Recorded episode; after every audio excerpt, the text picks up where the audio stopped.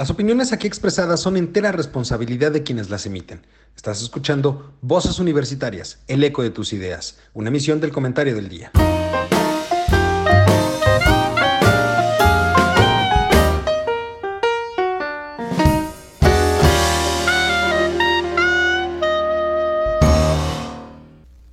Hola, ¿qué tal, mi querido público culto y conocedor? Ya es miércoles, ombligo de semana.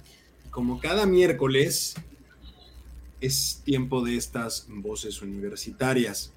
En esta ocasión vamos a tocar un tema pues bastante interesante, sobre todo porque estamos, estamos a la mitad de la llamada 4T, estamos a la mitad del el llamado gobierno que enarboló desde el primer día eh, aquella frase de primero los pobres.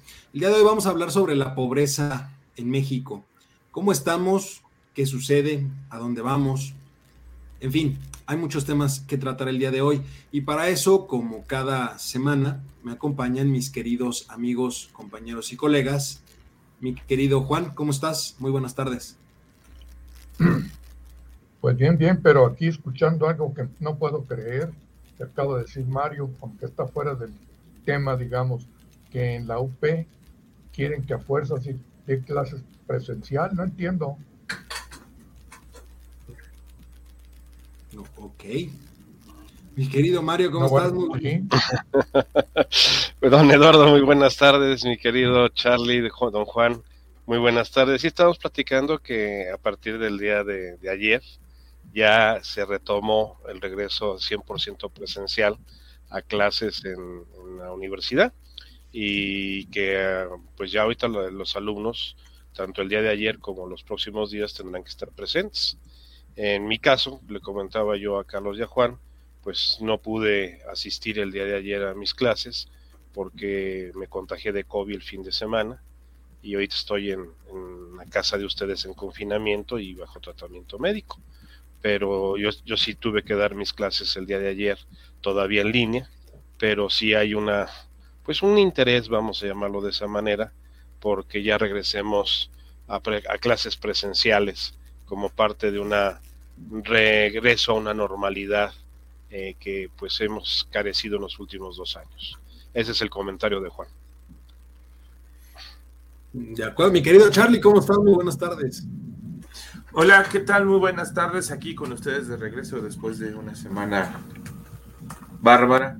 Les agradezco mucho sus palabras de la semana pasada. Este, créanme que sí los vi. Eh, después, pero sí los vi. Ahí estuve con ustedes. Sí, no, mi querido Carlos, fue algo, algo muy, muy complejo. Muy complejo, muy difícil, muy complejo. Pero la vida sigue, profesor, la vida ah, sigue. No, sí. Y hay que darle.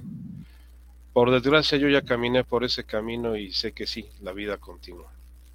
Pero estamos contigo y nuestro más sincero y fraternal abrazo de, de pésame, mi querido Charlie. Muchas gracias, muchas gracias. Pues a la materia, ¿no? Y aunque es a la distancia, sabes que es con, con mucho cariño. Yo lo sé, amigo. Pero bueno, oye, mi querido Mario, pues también un, abrazo y espero que. No, sin abrazos, porque imagínate con abrazo y con virus. No, no. un abrazo, un abrazo virtual. Sí, virtual, totalmente virtual. Y espero, esperamos, ¿verdad? Que pues no pase más allá de pues un simple dolor de cabeza, vamos, síntomas muy leves. ¿no? No, no, por desgracia no, no, ha sido tan leve como quisiera yo que hubiera sido. Ya pasó la parte más cruenta, afortunadamente que fue el fin de semana. Los primeros este, días. Sí, los el primer día. O sea, del, jueves que me empecé a sentir mal en la noche al viernes, el viernes fue bastante complejo. Pero este no, ya, ya vamos. De hecho, hoy en la valoración ya me retiraron medicamentos y este ya nada más voy a estar a base de, de vitaminas, de vitamina C con zinc, unas infusiones que, me tengo que tomar dos veces al día y paracetamol en caso de que tenga yo molestias. Lo que sí, no puedo repetirme la prueba hasta en la próxima semana. Me la hicieron el, domingo, me hicieron una prueba de antígenos y salió positivo. sí, hay que hacerla hasta el sábado, inclusive o domingo. Me dijeron que a partir del lunes, del lunes de la próxima semana. Sí, de la próxima semana. Lunes de la próxima semana. De hecho, me, me marcaron, que es, esto es una de las cosas raras que yo a veces me llama la atención de los médicos. Este, creo que es la primera vez en mi vida que llevo tantos días sin poderme bañar y me prohibieron absolutamente el baño. Dijo, no, no, no te vayas a bañar por ningún motivo. Oye, pero es que tiene que ver. No, no, no. Date un baño francés si quieres, este, ponte ahí talquito en el, en el cabello para que no se te vea pegajoso, pero no te vayas a bañar.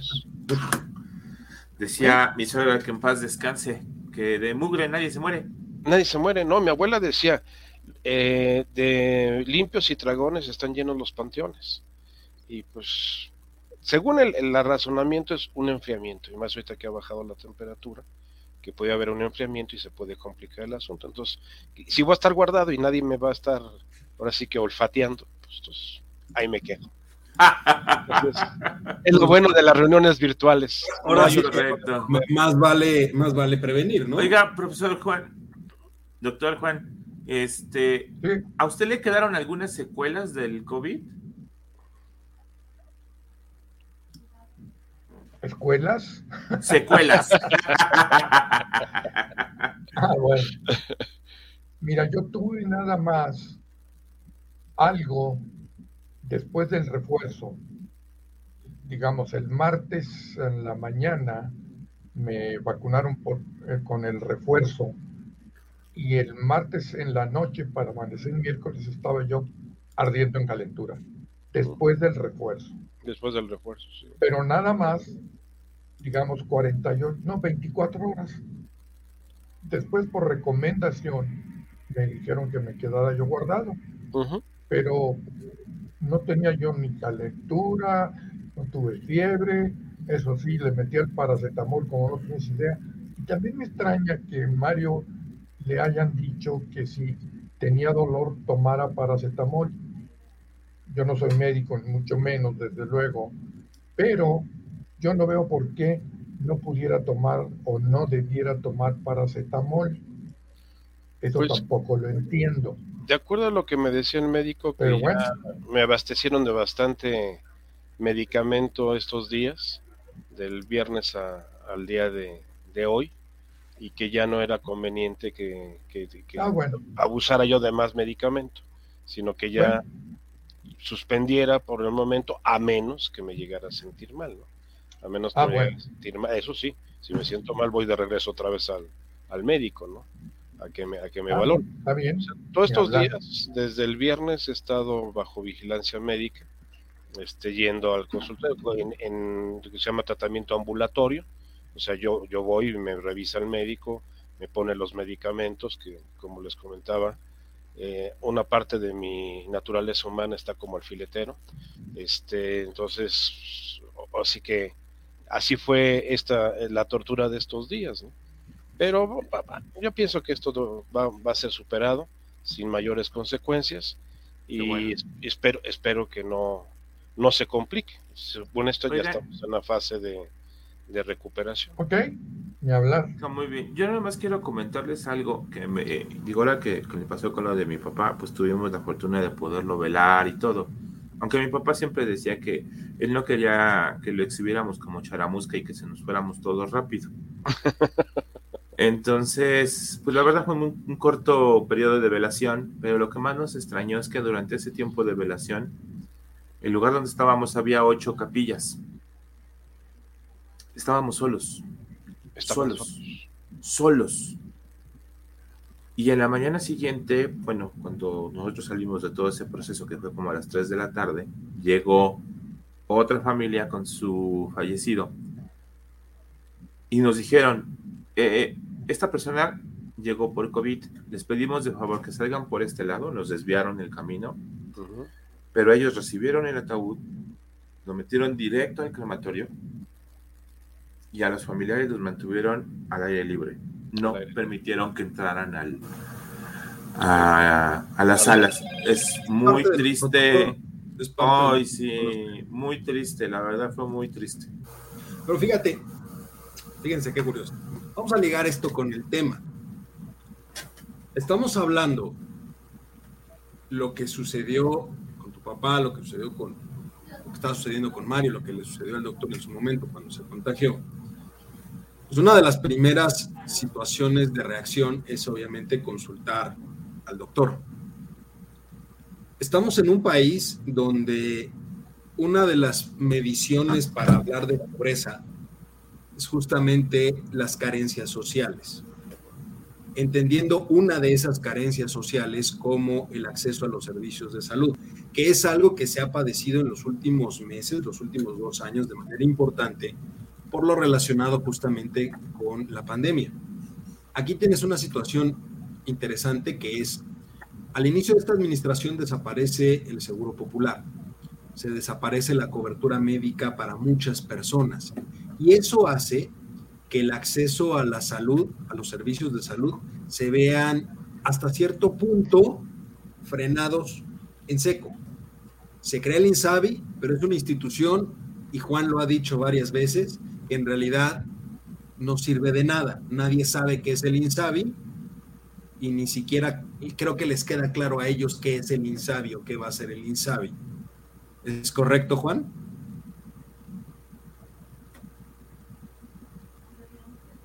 Creo que no escuchó. Sí, sí. sí. Totalmente. La cuestión está aquí en que, perdón, este, de hecho nosotros lo que hemos tocado digamos, ha sido seguridad, salud, este, dos que tres temas. Y nunca ni siquiera habíamos hecho, que yo recuerde, mención de la pobreza.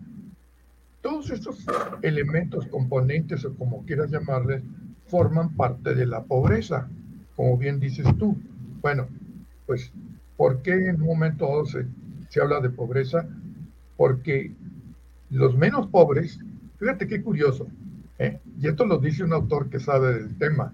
Dice, hay pobres y menos pobres. A mí me sonó así como, a ver, a ver, a ver, ¿cómo está eso? ¿Qué querrá decir este hombre? ¿Que hay pobres y hay extremadamente pobres? El término de extremadamente pobre es relativamente nuevo. O sea, porque antes se hablaba de pobreza nada más. Pero había que ver que la pobreza está ligada, digamos, con la actividad laboral, con la salud, con la alimentación y, con todo lo que tú quieras. Y la seguridad también, porque además, en términos del concepto pobreza, se divide, digamos, en dos partes. Uno que lo considera como un estigma, o sea, alguien o un sector de la población es pobre y seguirá siendo pobre. ¿A dónde voy con esto? A lo siguiente, que por ejemplo ahorita, eh, ya que desapareció, me acordé ahorita de aquel joven que estuvo con nosotros en una ocasión y que dijo próspera, el famoso programa Próspera. en serio, ¿no, Eduardo? Sí, sí, ¿Te acuerdas? Sí, sí, Nos reímos, pero bueno. El famoso programa Próspera, del cual queda muy poco, como de muchas otras cosas, incluía, entre otras cosas, ahí, digamos, la contemplaba la cuestión de la pobreza. Eh, pues el señor, ya saben, que está ahorita, no el señor, mejor no, el señor presidente, este, pues decidió este, cancelar Prospera porque decía que no quería que hubiera intermediarios en la entrega de recursos que como lo iba a manejar él, iba a disminuir la pobreza. Bueno, pues ahí les va. De, del 2018 al 2020, fíjense, en 2018 había 51.9% de pobres de la población total y ahorita son 55.7. Se incrementó la pobreza. Yo no sé también, y aquí me lo llevo a los chuscos y tal vez me voy a desviar por la cuestión de los recursos, yo creo que todos estos pobres menos pobres nunca van a ir al aeropuerto. No. ¿Ustedes creen que sí? Tal vez a trabajar. A trabajar, Tal vez a trabajar. Tal vez a trabajar. Bueno, ahí les va. De 60 mil millones de pesos ascendió a 80 mil millones de pesos el nuevo costo del aeropuerto. Pero bueno, esa es una cosa.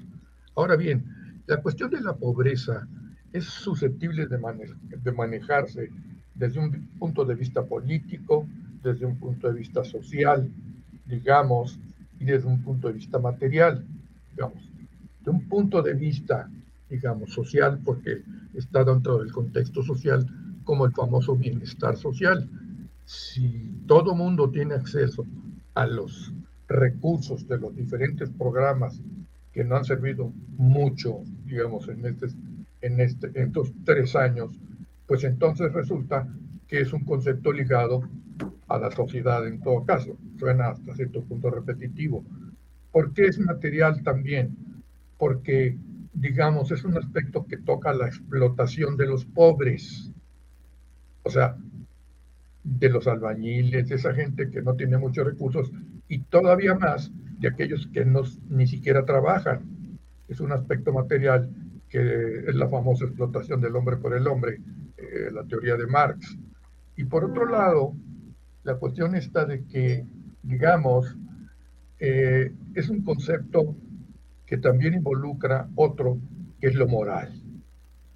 ¿Por qué hay tantos pobres? Porque el Estado no hace lo que tiene que hacer, porque la gente rica los hace a un lado. ¿Por qué hay tantos pobres?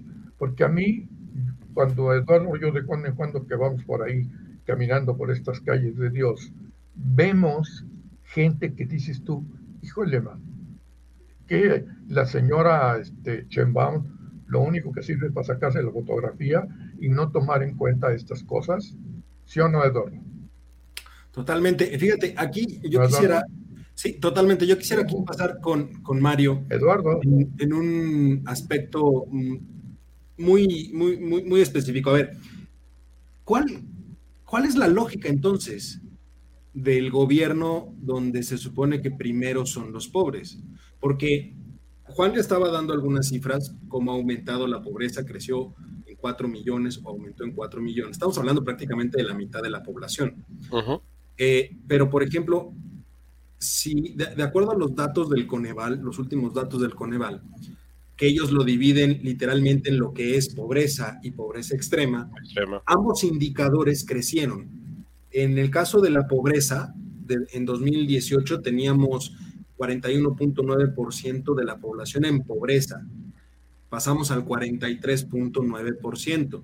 Y en pobreza extrema creció del 7% al 8.5%. Nada más, Lalito, antes de que continúes con los datos, fíjate bien, porque te estás brincando un dato muy importante. 2016 el dato de 2016 de pobreza está hablando del 43.2%. Así es. Comparado con el 2018, estás hablando de un 41.9%. Hay un decremento.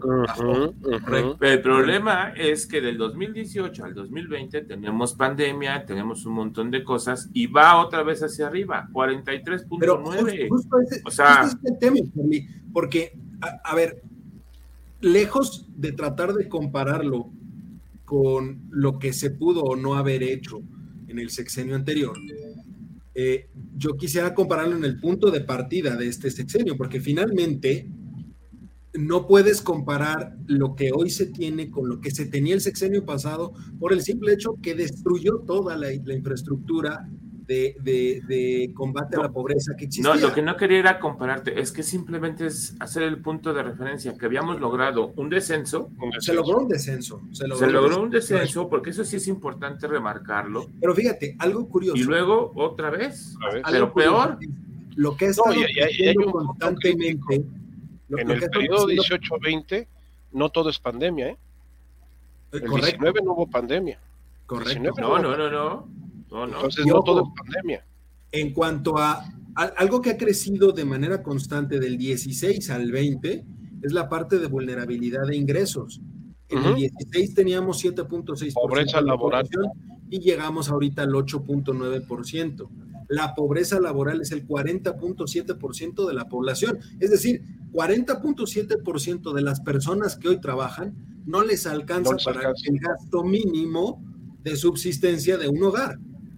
Entonces, yo lo que pregunto, o aquí lo que quisiera preguntarte, Mario, es, ¿cuál es la lógica que ves de primero los pobres?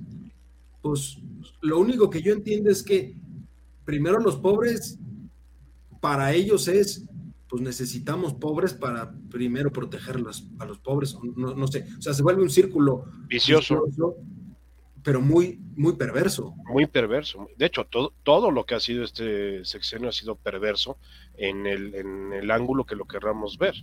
Eh, este concepto de, apoyarnos en, el segmento más vulnerable de cualquier sociedad, eh, que es la pobreza, pues siempre es muy llamativo desde el punto de vista político.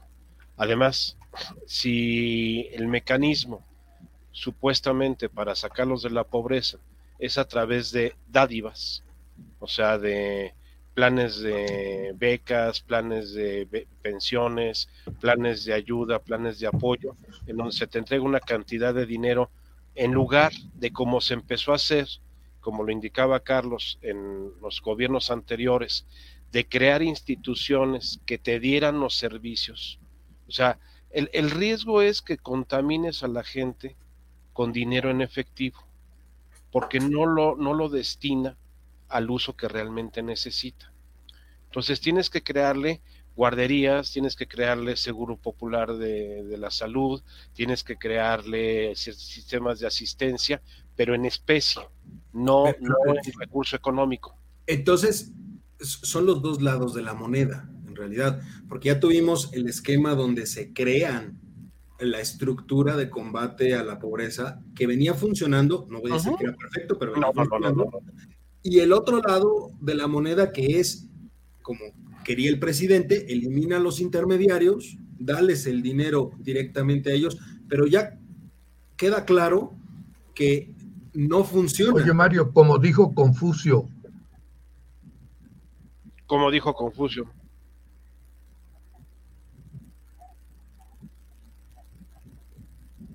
Como dijo don Juan.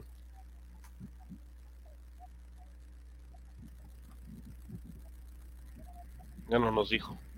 No, ya no nos dijo. Desconozco como ya ha dicho. ¿Dónde es el dinero? Ponlos a trabajar con el dinero. Ah, exactamente. trabajo. No le, es, es la, la, máxima de José como También dijo doña Rosario, que está en el tambo, dijo, esta...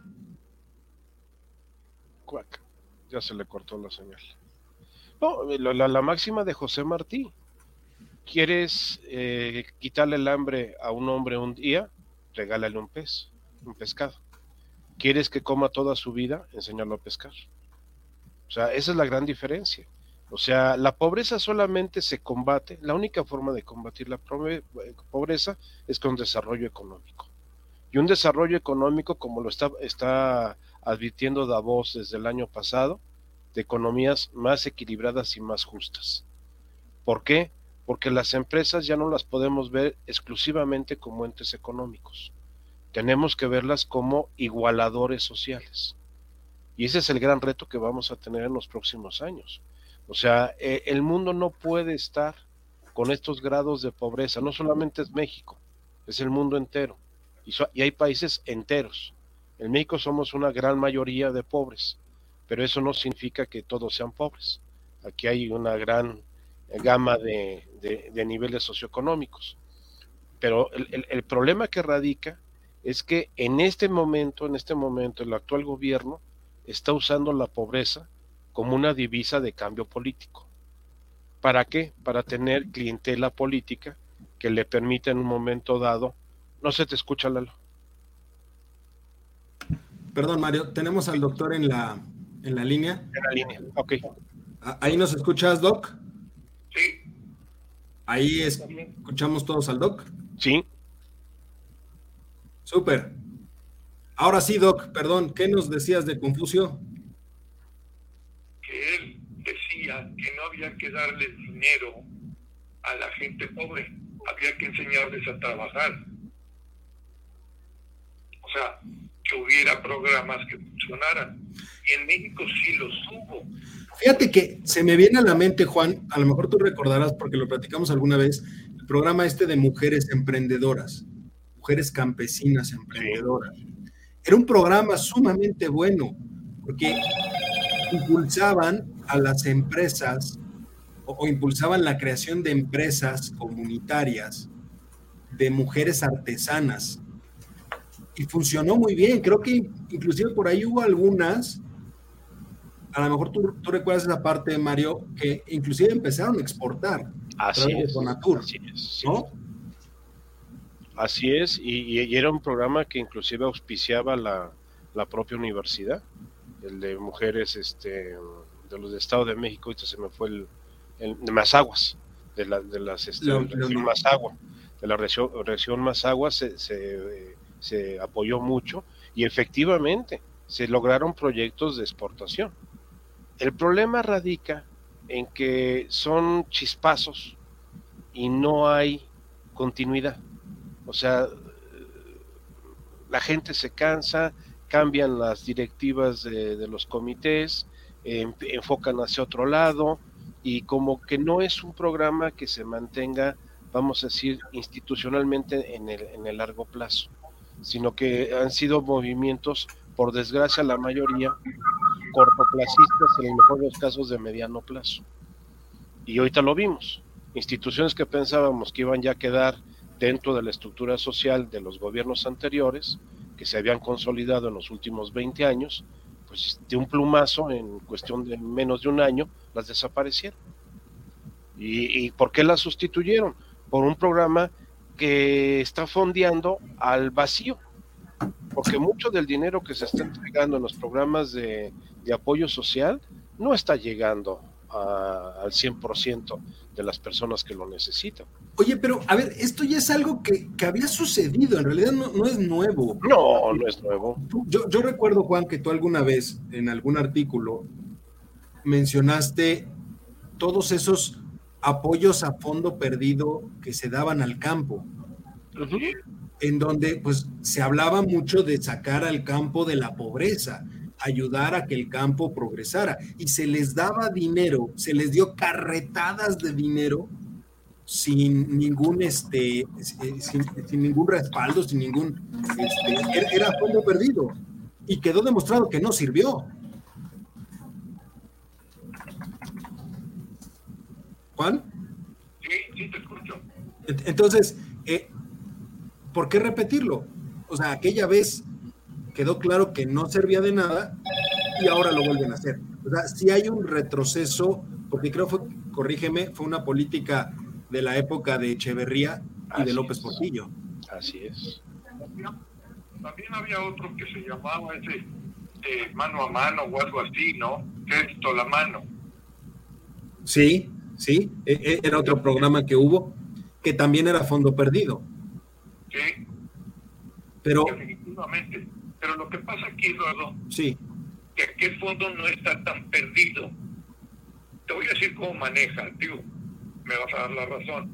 El presidente hace un programa, dicta que hay un programa, y cuando ve que sus proyectos prioritarios necesitan dinero, saca el dinero de ese programa y se lo da al prioritario. El, el programa sigue existiendo, pero ya no con la eficacia que debiera luego entonces así nunca va a progresar y va a servir para lo que fue instaurado el programa. Que, finalmente es lo que, lo que se ha impactado en, todo, en toda la medición de la eficiencia de los programas sociales.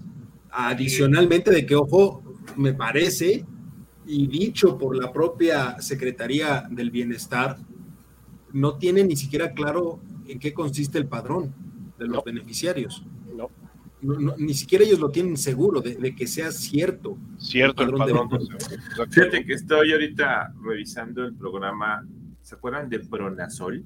Pronasol, ¿cómo no? Sí, como no. 1993.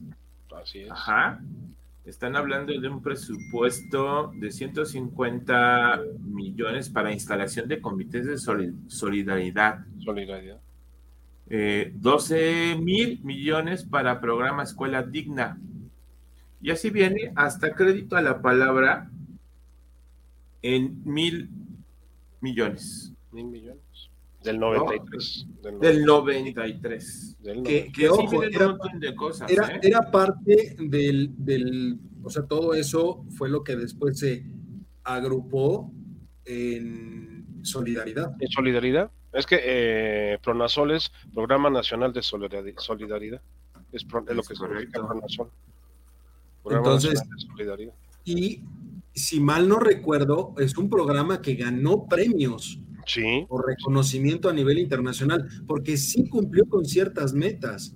Eh, La logró- primera de ellas, si mal no recuerdo, fue el tratar de disminuir, aunque no se erradicó, la pobreza alimentaria. Alimentaria. Sí, porque A tenemos través- clasificado la, la pobreza en tres niveles. La más crítica es la alimentaria. La segunda es la de vivienda, o sea, de dónde tener dónde vivir. Y la tercera es la de servicios de, de- de salud. O sea, Son- son las tres carencias más. en específico, hoy en día hay seis carencias sociales que mide el Coneval. Rezago educativo, acceso a servicios de salud, acceso a seguridad social, calidad y espacios de la vivienda, acceso a servicios básicos de la vivienda y acceso a alimentación eh, nutritiva y de calidad. Todos los indicadores, todos, eh, aumentaron. Es decir, aumentó el porcentaje de carencia. De En algunos de manera marginal, en otros más notorio. El más notorio es el de acceso a servicios de salud.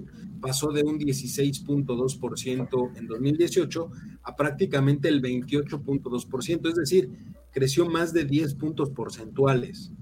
Pero hay, hay- hay- yo te diría, don Eduardo, que en el, en el tema de salud hay que, hay que matizarlo un poco, porque la pandemia puso en evidencia no solamente el sistema de salud mexicano, sino el sistema de salud mundial.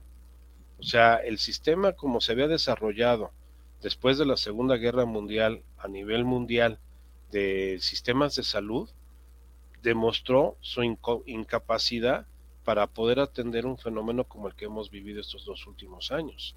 ¿Por qué? Porque se, enfocó a una medicina correctiva y no a una medicina preventiva. Si nosotros tuviéramos un sistema de salud basado en medicina preventiva, no tendríamos el problema de saturaciones de los centros hospitalarios, porque los casos que necesitarían hospitalización o internarse en un hospital serían mucho menos si tenemos una buena medicina preventiva que te maneje eh, tratamientos eh, como en mi caso ahorita que les platico ambulatoriamente yo no tuve que internarme en un hospital afortunadamente pero vamos a decir ambulatoriamente se me se me dio el servicio de salud y no estoy ocupando el, el recurso que, que otra persona puede necesitar en condiciones más críticas entonces fíjate, sí. también aquí, aquí- aquí hay algo muy curioso porque es algo que se empezó a hacer también el sexenio pasado. Inclusive me parece que empezó ni siquiera el sexenio pasado. Las primeras eh, ideas de esto surgieron en el sexenio de Calderón. de Calderón Eh, preveniste y prevenimos que fue que eh, en la parte, pero, pero también lanzaron un proyecto, a lo mejor tú lo tienes más claro, Charlie, de uso de tecnologías, en las cuales los médicos desde los hospitales daban tele, tele, este, consultas, eh, en- o sea, llevaban un módulo, digamos, para conectividad a la sierra y a través de videoconferencia los médicos daban consultas de prevención. Obviamente no eran consultas eh, ya para casos graves, pero sí sí. este, consultas de prevención y se, de- se empezó a desarrollar mucho y creo que es un camino, ojo, en donde el uso de la tecnología que hoy, hoy en día está mucho más desarrollado que hace, y no me voy muy lejos, hace este, 12 años, ¿no? Eh, No te ni vayas a 12 hace años, a No, hace- 5 años. 5 o 7 años a lo mucho. ¿no? Eh, es, un buen mo- es, es un buen método para reducir las, las brechas justamente de acceso a servicios de salud, que es un componente de la pobreza finalmente. Sí, sí, y muy importante, ¿eh? muy importante. Porque Pero Lalo, a ver, Sí. a ver, ¿y qué pasa con las comunidades rurales donde no Ese puedes hacer punto. eso? O sea, es que volvemos a lo mismo. O sea, sí pones los medios, pones el remedio, pero ¿y las comunidades rurales? Lo que estuvieron haciendo fue meter Justo. un tren, un tren que recorría todo el país, Ah, pero pero, ahora resulta que pero- tampoco tenemos líneas de Ese- ferrocarril en todo el país. ese tren Pero ese tren es de Grupo México, ¿eh? es de Grupo México, es de privado. Grupo México, es privado. De- Fue de la Larrea. Fundación Grupo México. Sí, de Germán Larrea. correcto.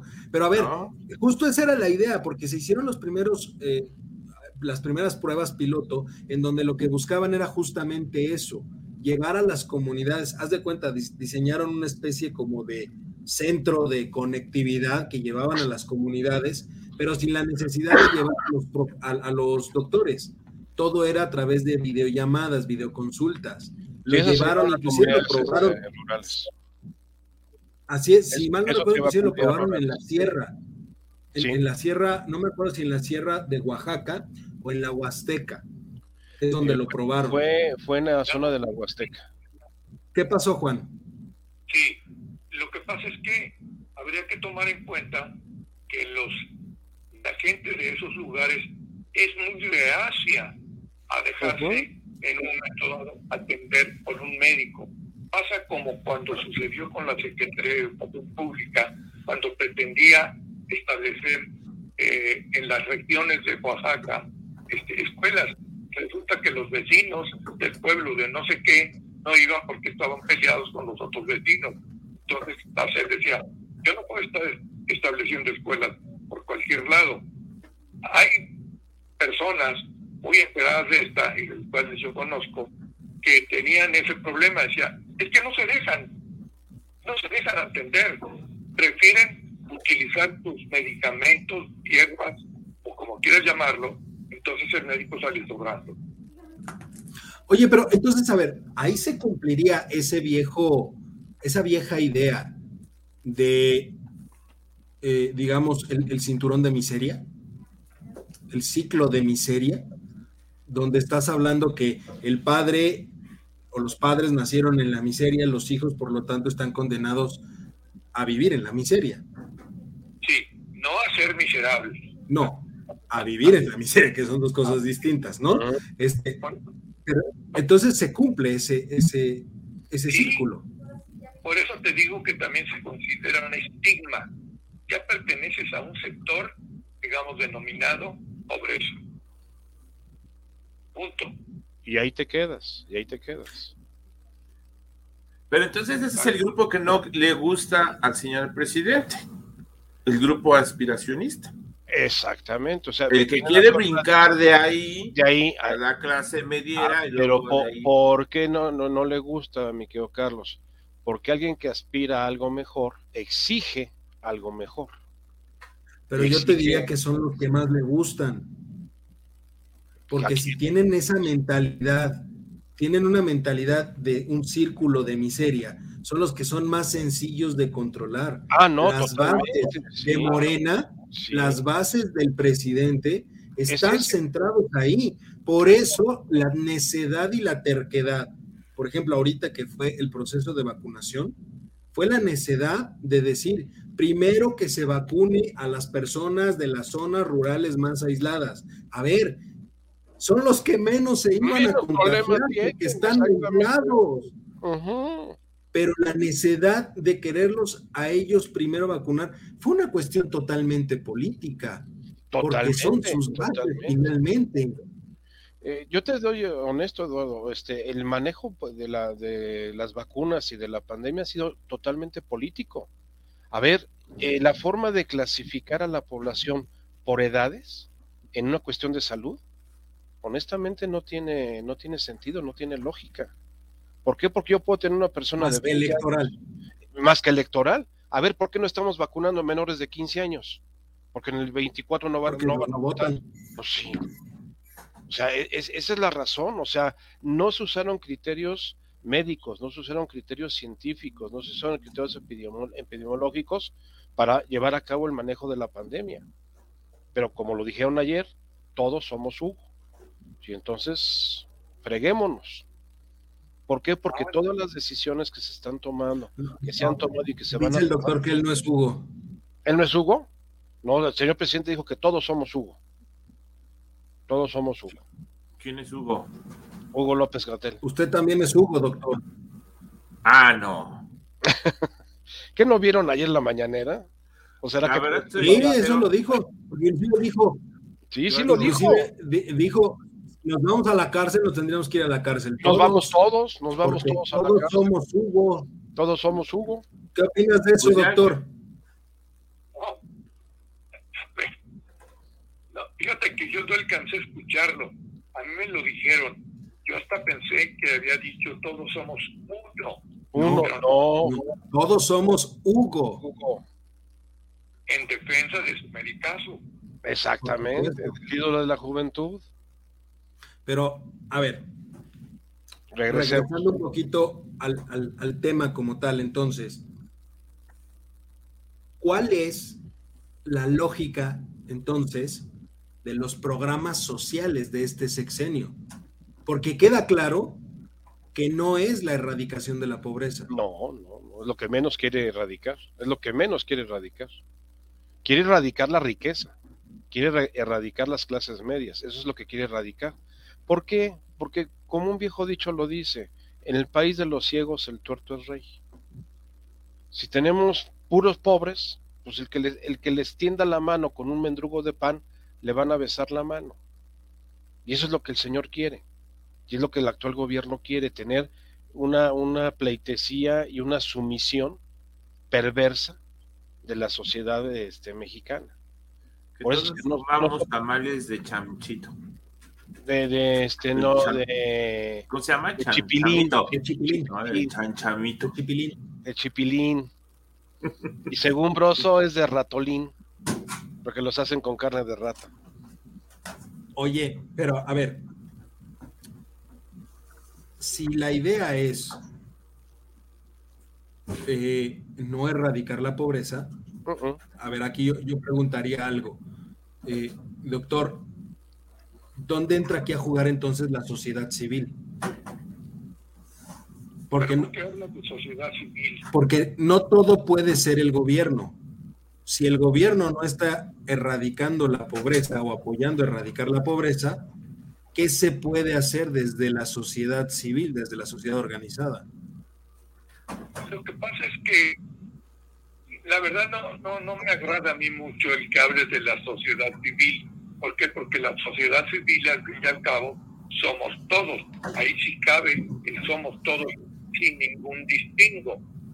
No sé por qué hablas de sociedad civil. Bueno, el, conjunto de la sociedad, digamos, que no esté en las condiciones de pobreza, ¿qué puede hacer para apoyar ese proceso? Porque finalmente, no, yo por lo menos lo veo desde esa perspectiva, no puedes esperar que el gobierno resuelva todo. El gobierno Oye, Lalo, tiene pero a una ver. participación. La- las sociedades civiles, aunque intenten hacerlo, su, eh, su cobertura es mínima, porque no cuentan con los recursos necesarios para poder hacer un plan grande nacional o estatal. O sea, hacen lo que pueden con lo que tienen. Y aparte, Ah. un pequeño detalle, a partir de este año les cortaron el derecho a poder presentar recibos deducibles de impuestos para limitar la acción de las organizaciones civiles. Sea- ve ve, ve la, la maldad, digo, la... la- La, la perversidad, la perversidad, la maldad. Sí, O sea, ah, no, No quiero que hagas nada, que te metas tú, o sea, y te corto quitándote el derecho de poder este O sea, expedir estás generando el monopolio de la pobreza. Así es, porque lo quieres como tu cliente electoral. Es tu ba- tú lo acabas de decir, Solamente, es mi base. Es mi base. solamente este, él electoral. tiene el monopolio para erradicar, pero también para generar pobreza en el país. Así Es que anda con una bandera y por abajo anda con otras cosas. O sea, a final de cuentas dice, le voy a dar dinero a los pobres para que sigan pobres, ¿no? Y cuando tengan las elecciones me digan, ah, ¿quién me dio mi dinerito? Ah, los de Morena. Y vámonos con los de Morena para que me sigan dando dinerito. ¿Por qué Pero, crees ver. que es ahorita la terquedad con lo de la revocación de mandato? Porque es, el ensayo para ver la reafirmación. No, es el ensayo para ver la, la capacidad de movilización que tienen, de cooptación de- del voto que tienen a través de los siervos de la nación y de los programas de, de asistencia social.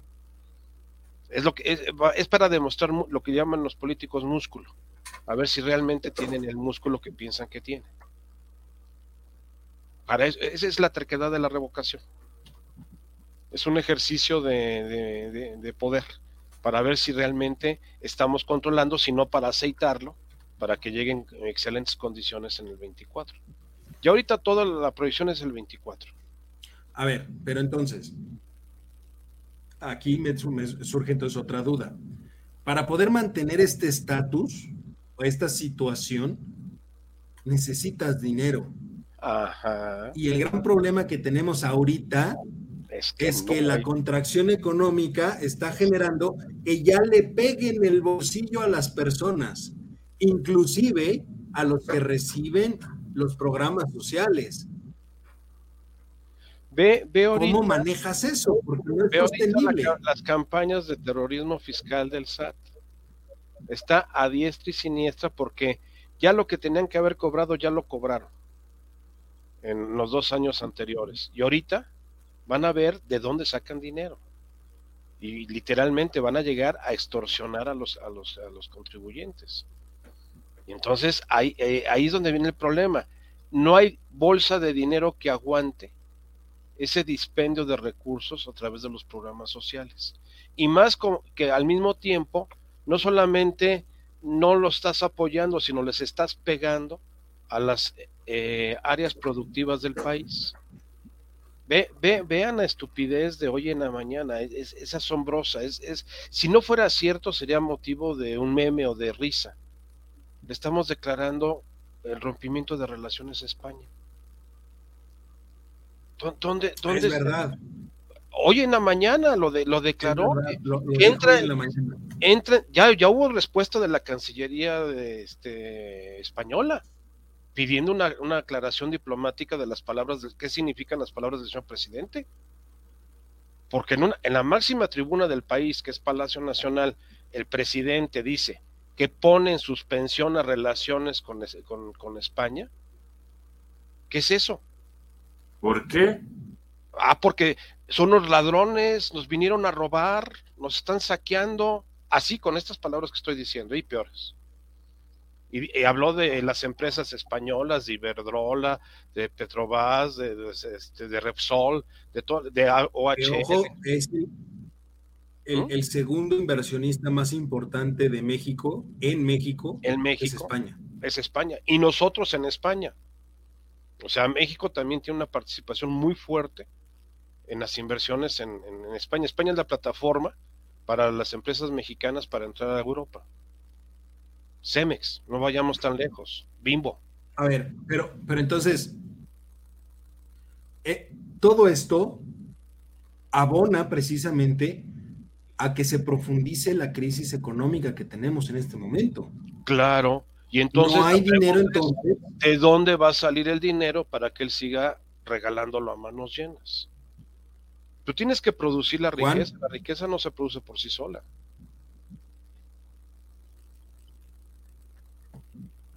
Doctor, ¿de dónde sacamos el dinero? De la bolsa. De los pobres. de los pobres, ¿sí? O sea, tú, tú sí ves que en un momento dado él corte sus propios programas sociales? No. Si lo requiere? No. Sí lo hace, hombre. Por supuesto que lo hace. No desaparecerlos, solo recortarles el recurso. Ajustarlos. ¿Qué es lo que quiere hacer? ¿Qué es lo que quiere hacer con el INE? Desaparecerlo recortándole el dinero. pero el INE sería distinto a sus programas sociales, ¿no? Esos no los va a desaparecer. No, pero ¿qué es el presupuesto? Es el presupuesto. Pero aún, pero aún así, ¿sería dinero que a dónde vas a poner? ¿A Pemex? No, a, los programas sociales, a los programas sociales. E, e, es como el que, el que no le alcanza el dinero y empieza a sacarlo de que empeña o usa la tarjeta de crédito o pide prestado empiezas a crear, en este caso, una, deuda de tipo social. El problema va a radicar en que este año vamos a ver cómo la recaudación se va a desplomar. Y entonces, ¿qué va a pasar? La cobija se hizo más chica y ya no alcanza para cobijar a todos. Y menos con los desastres de los proyectos este, estratégicos. El tren Maya, el tren Maya está llevándose recursos como loco y no va a funcionar deja tú el tren Maya, lo acaba de decir Sedena, a lo mejor tú escuchaste eso, Juan, para que el aeropuerto eh, de Santa Lucía sea rentable, se requieren 150 vuelos al mes, me parece. No, diarios. Diarios, diarios, 150 vuelos diarios. Tienen ocho. Y solamente van a abrir con ocho, ocho, vuelos. Y para que sea rentable necesita 150. Y no hoy hay manera de que eso. Hoy Aeroméxico anunció que sí va a tener operaciones en Santa Lucía. ¿Por qué? Porque ya, ya, le torcieron el brazo. Hoy hubo un comunicado en la mañana de Aeroméxico diciendo que abre dos rutas, una a Mérida y otra a Villahermosa, dos vuelos al día, o sea, un vuelo al día de cada una de las, de las rutas desde Santa Lucía. El problema no es el aeropuerto en sí, el problema es cómo llegas y cómo sales del maldito aeropuerto. O sea, no, hay infraestructura. ¿Cómo aterrizas? Vial. No hay infraestructura vial. ¿Cómo aterrizas? No, no, el, avión y pero aparte hay que recordar. Pero es que hay que recordar que ya por cuestiones técnicas se dijo que no pueden estar operando a la par el aeropuerto de la Ciudad de México con Santa Lucía. No, tienes que parar operaciones, tienes que parar operaciones en ciertos momentos, en uno y en otro, para que puedan convivir juntos. Exactamente, pero vamos, ese sería el, es una pérdida por donde lo veas. Ah, no, porque eh, todo el proyecto es, es inoperante. Como base militar, está maravillosa y les quedó muy bien. Pero como un aeropuerto, ya no digas internacional, como un aeropuerto nacional alterno a la Ciudad de México, no. En ese caso Toluca. A ver, y, ve, las broncas que tiene Toluca. En, los, en los minutitos que nos, que nos quedan, me gustaría poner en la mesa el, razón, el mismo razonamiento que da él del combate a la pobreza a través de, los de, las obras eh, insignia de, este gobierno. Que finalmente lo que él dice, y ahí me gustaría escuchar la, opinión de cada uno de ustedes, lo que él dice es, estas obras van a generar empleos, empleos que van a hacer que la pobreza disminuya, no que desaparezca, pero que disminuya. Juan. Hay, cierta razón, ¿no? Pero yo lo dudo mucho por la cuestión de cómo maneja el dinero. Volvemos a lo mismo. Es un círculo vicioso. Si bien es cierto que en algún momento se dijo que la terminación o la construcción del aeropuerto de la Ciudad de México iba a crear empleos, pero pues bueno, no se terminó y no pudimos percatarnos de eso, ¿no? Pero yo creo que no va por ahí. Charlie. Ah, mira, finalmente, una vez que se abre el aeropuerto de la Ciudad de México, obviamente va a haber empresas que vayan hasta allá a colocar empleos y demás. Que les sea redituable a la gente de la ciudad ir hasta allá va a ser complicado. Tendrás que conseguir gente de los lugares aledaños. Y para eso, pues necesitas infraestructura, camiones y demás, porque la gente no va a llegar caminando. ¿No? Ahora, toma en cuenta que venimos de una pandemia y la gente quiere trabajo. De alguna manera quiere trabajo que esté remunerado y que tenga prestaciones por el seguro, por lo que tú quieras. La gente va a ir, Eduardo. La gente va a ir a trabajar donde la mates. Eso es un hecho. ¿No? Don Mario. Mira, toda obra, todo proyecto, por malo que sea, por, fuera de contexto que esté, es una fuente de trabajo, es una, es una, derrama económica definitivamente, pero es muy limitada, muy, muy limitada. Eh, refinería de dos bocas ha sido local para ni siquiera todo el estado de Tabasco, sino para la región de, de Paraíso y para la región de Cárdenas y para la región de, en cierta forma, de, la ciudad de Villahermosa. Para eso ha, funcionado la, la, este, la refinería. A Campeche no le ha beneficiado en nada. A Quintana Roo no le ha beneficiado en nada. A Yucatán no le ha beneficiado en absolutamente nada. Vamos, al mismo Oaxaca o Chiapas que está colindante con Tabasco, tampoco les ha generado ningún, ningún jalón económico. El caso del Tren Maya. Por la forma en que se está manejando, ha sido muy poco la derrama económica local o regional que se, que, se ha dado. ¿Por qué? Porque son constructoras, en este caso este, del, de la Sedena, de la Sociedad de Defensa Nacional, y, privadas que están asentadas aquí en la Ciudad de México, que es que una de ellas es Grupo Carso. Entonces sí contratas gente local para los trabajos básicos, los cuales no te sacan de perico perro. En el caso del aeropuerto de Santa Lucía o el Felipe Ángeles, eh, el ejército lo ha manejado. ¿Y con qué lo ha manejado? Con 60% de activos del, del ejército mexicano, o sea, soldados, que también saben trabajar de albañiles, porque algunos fueron albañiles antes de ser, ser soldados, o son carpinteros, o son este em, fierreros para hacer las estructuras. Y son soldados del DN3 también. ¿eh? Y son soldados del DN3, efectivamente. O sea, lo peor es que ellos son los que están en ese plan y obviamente saben armar. Saben. Pasan los desastres, hay que acomodar, hay que poner y demás. Y, es gente capacitada. Capacitada. Entonces, pero no, así que tú me digas que en la zona de, este del aeropuerto, la zona eh, colindante, ha habido un aumento económico por la, por la obra, ¿no? En absoluto. La gente de, de esa zona sigue viniendo a la zona centro de la Ciudad de México a trabajar. Vean, ve, ve, ve, lo que es este Indos Verdes todas las mañanas, que es la entrada. La entrada de esa zona, o sea, es crítica. Entonces, eh, sí, cualquier obra que se haga, cualquier cosa que tú hagas, que genere derrama económica, pues va a ser eh, una oportunidad de empleo para alguien. Pero es, es, es, como te diré, muy frágil, muy insuficiente para lo que realmente se necesita. Entonces diríamos que se quedó. ¿Perdón? Se quedó corto. Totalmente, totalmente. Porque pudo haber hecho, con, con esos recursos, pudo haber hecho 20 pequeños proyectos o medianos proyectos de beneficio social, por ejemplo, infraestructura, como lo está pensando hacer Estados Unidos, que es el, proyecto de Biden, hacer infraestructura. Eduardo, estos son modelos keynesianos, es el New Deal. ¿Qué, se hizo en la década de los 30 con, Franklin Delano Roosevelt? Señores, vamos a hacer infraestructura.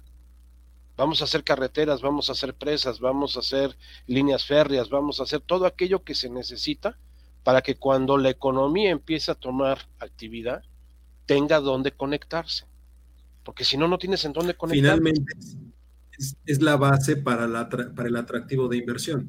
Exactamente. Los medios de comunicación y la infraestructura es lo básico o lo mínimo necesario para ser más atractivos para la inversión. es algo que efectivamente falló. Hay condiciones, como se hizo en la época del New Deal. Eh, no mucha tecnología, sí mucha mano de obra. ¿Para qué? Para crear lo que decía Keynes, empleos virtuales. No con el concepto virtual que tenemos el día de hoy de la informática y de Internet y de la tecnología, no. virtual significa Que, no tienen respaldo real, que se pueden haber sustituido con una máquina.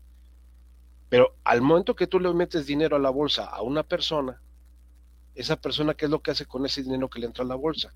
Va y gasta, adquiere bienes, productos y servicios, demanda, y entonces el, problema que tenemos ahorita es que ni siquiera se pueden reajustar los precios dentro de la economía porque el consumo es Si no puedes subirle a los precios, aunque tengas eh, presiones para alzas de precios, no puedes subirlos porque si de por sí no te compran, si le subes, menos más la crisis. Pero ahorita ve, por ejemplo, te doy un dato nada más para terminar. Hay una guerra campal contra los productores de aguacate en Michoacán que porque están generando un conflicto grave a nivel ambiental, cuando es el primer producto de exportación agrícola que tenemos en este país. Y son, ojo, lo mencionábamos la semana pasada, son unos de los más golpeados por cuestiones de por el crimen organizado. Exactamente. Les están cobrando 2.500 dólares por hectárea sembrada como derecho de protección.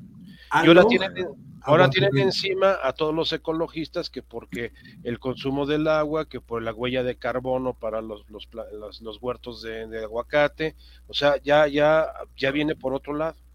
O sea, empezamos a desarrollar una industria y en lugar, ok, si, si está viendo esos problemas, vamos a corregirlos.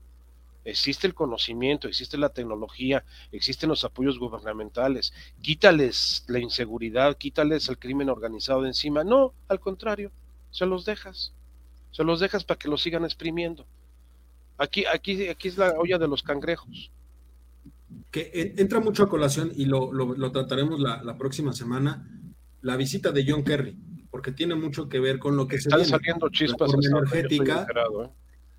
Ya van dos visitas. que tiene que ver con las Menos de tres semanas. Dos visitas. Y el tema es el mismo. reculó la, no, no el embajador. No. Reculó la embajada. No, déjame decirte. El embajador nos dio una lección de diplomacia cuando habló de la reforma porque nunca dijo, nunca dijo, yo lo escuché y hasta lo, grabé y lo, me puse a, revisarlo, nunca dijo, estoy a favor de la reforma energética que pretende el presidente López Obrador, no dijo, estoy a favor de que los países legislen para que sus leyes sean acorde a las realidades que están viviendo. Eso fue lo que dijo el señor el embajador. o sea, muy diplomáticamente. Ah, no, si lo, sacas de consideración ahí fue que dijo que estaba de acuerdo con el presidente. Sí, que, reforme las leyes. Estoy de acuerdo con el presidente que reforme las leyes de acuerdo a las nuevas realidades que estamos enfrentando. Totalmente. Pero bueno, ese, ese va a ser un tema bastante interesante y me gustaría que lo abordemos la próxima semana, ya que haya terminado la visita de John Kerry, para poderlo ligar con lo que platicamos en su momento de la secretaria de Energía, cuál es el saldo de esa visita y qué viene en un momento dado para esa bendita reforma. Pero bueno, por vía de mientras, mi queridísimo Juan, muchísimas gracias. Mi querido Mario, muchas gracias. Mi querido Charlie, muchas gracias. Pero sobre todo, muchas gracias a usted, que como cada semana nos permitió estar con ustedes, sobre todo los millones de, de, personas que nos ven fuera de, México, porque nos ven mucho más por allá en en China, en Asia y eh, Ucrania, creo que nos están sintonizando. Ya después tocaremos el tema de la crisis de Ucrania este, para compensar a nuestros eh, escuchas por allá. Pero por, por mientras, cuídese mucho, descanse, tenga un excelente cierre de ombligo de semana. Nos escuchamos, nos vemos la próxima semana. Cuídense mucho. Hasta luego. Gracias, gracias, don Juan.